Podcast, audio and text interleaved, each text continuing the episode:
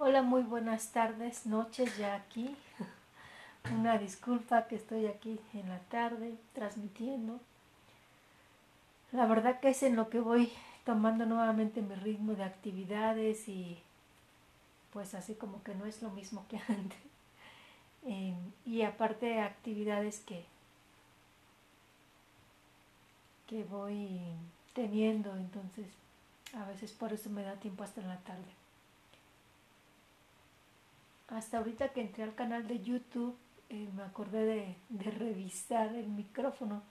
Si las dos personas que están conectadas, por favor, me hacen favor de, de decirme si se está escuchando claro, porque hoy no, no rectifiqué antes de conectarme. Gracias.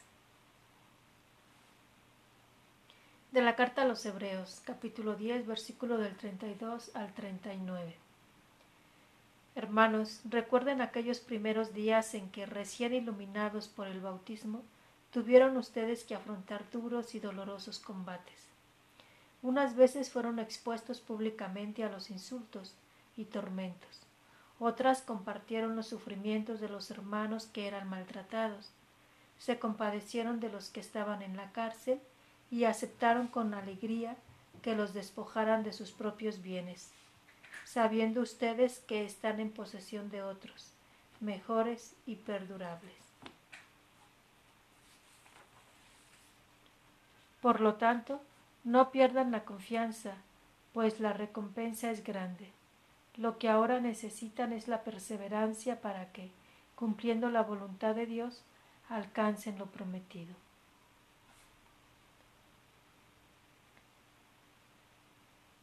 Atiendan a lo que dice la Escritura, pronto, muy pronto, el que ha de venir vendrá y no tardará. Y mi justo, si permanece fiel, vivirá, pero si desconfía, dejará de agradarme. Ahora bien, nosotros no somos de los que desconfían y perecen, sino hombres de fe destinados a salvarnos. Palabra de Dios. La verdad estoy en duda si se está escuchando en YouTube. Si nos hacen favor de, de decirnos y si se está escuchando, por favor, en el chat.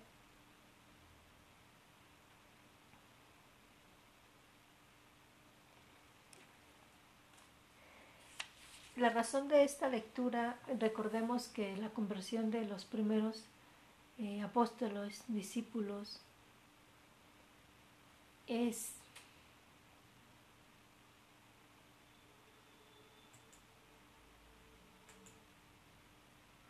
no como ahora, o sea, cuando reciben el bautismo no es como ahora, que, que lo hacemos de pequeños.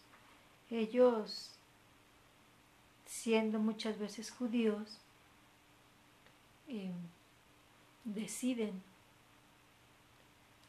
deciden hacerse cristianos y eso no les será fácil. Por eso dicen, recién iluminados por el bautismo tuvieron ustedes que afrontar duros y dolorosos combates. Otras veces compartieron los sufrimientos de los hermanos que eran maltratados, se compadecieron de los que estaban en la cárcel. Pues es un llamado a, a renovar nuestra fe. La meditación de hoy, hoy va a ser pequeña, pero es esa parte, es la invitación a renovar nuestra fe, a renovarnos en la caridad al otro. Y, y como les decía yo ayer, esta, esta carta a los hebreos nos está haciendo, pues, como ver las cosas muy actuales, ¿no? En la pandemia. Como pues tomar la fuerza, la esperanza en Dios, ¿no? No, no pretender que no pasa nada, si está pasando, pero creerle, ¿no? Acogernos a Él, buscarlo, encontrar en Él nuestra fortaleza, nuestra esperanza. Y no olvidar la caridad para con el otro, ¿no? El, el poder apostar por el otro. Y eso es la pandemia, pero como otras veces lo he dicho, cuáles son nuestras pequeñas pandemias.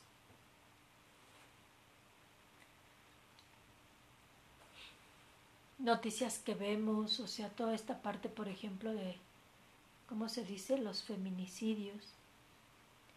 ¿Cómo podemos hacernos cercanos a los que han sufrido, pues, estos abusos, estos acosos, a sus familiares? ¿Cómo podemos hacernos cercanos a tantas personas que se han quedado sin un trabajo, sin qué comer? La característica que tenían los primeros cristianos es que de verdad lo entregaban todo, lo ponían todo en común.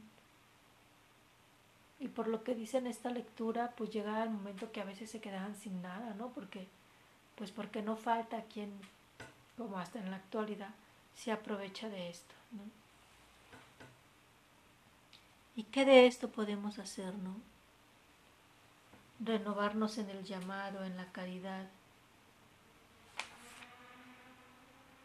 Dice, no pierdan la confianza, pues la recompensa es grande. Lo que ahora necesitan es la perseverancia para que cumpliendo la voluntad de Dios alcancen lo prometido.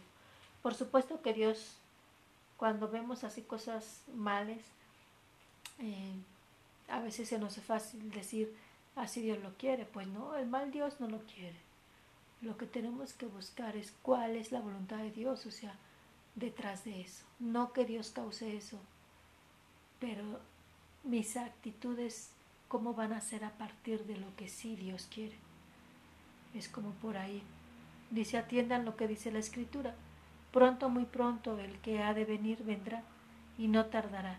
Y mi justo, si permanece fiel, vivirá pero si desconfía dejará de agradarme. Ahora bien, nosotros no somos de los que desconfían y perecen, sino hombres de fe destinados a salvarnos. Ayer yo les decía, si uno es infiel, Dios permanece fiel. Si uno desconfía, por así decirlo, a Dios no le perjudica, ¿no? O sea, pero somos nosotros los que nos alejamos de Él. Entonces, Dios nos invita a la confianza. Él nunca va a buscar los males, al contrario, va a pretender hacernos siempre el bien. Pues hasta aquí con la reflexión del día de hoy. Te invito a que medites Marcos capítulo 4 versículo del 26 al 34. Dios te bendiga, tu hermana María Guadalupe Ortega Sánchez, religiosa de la Cruz.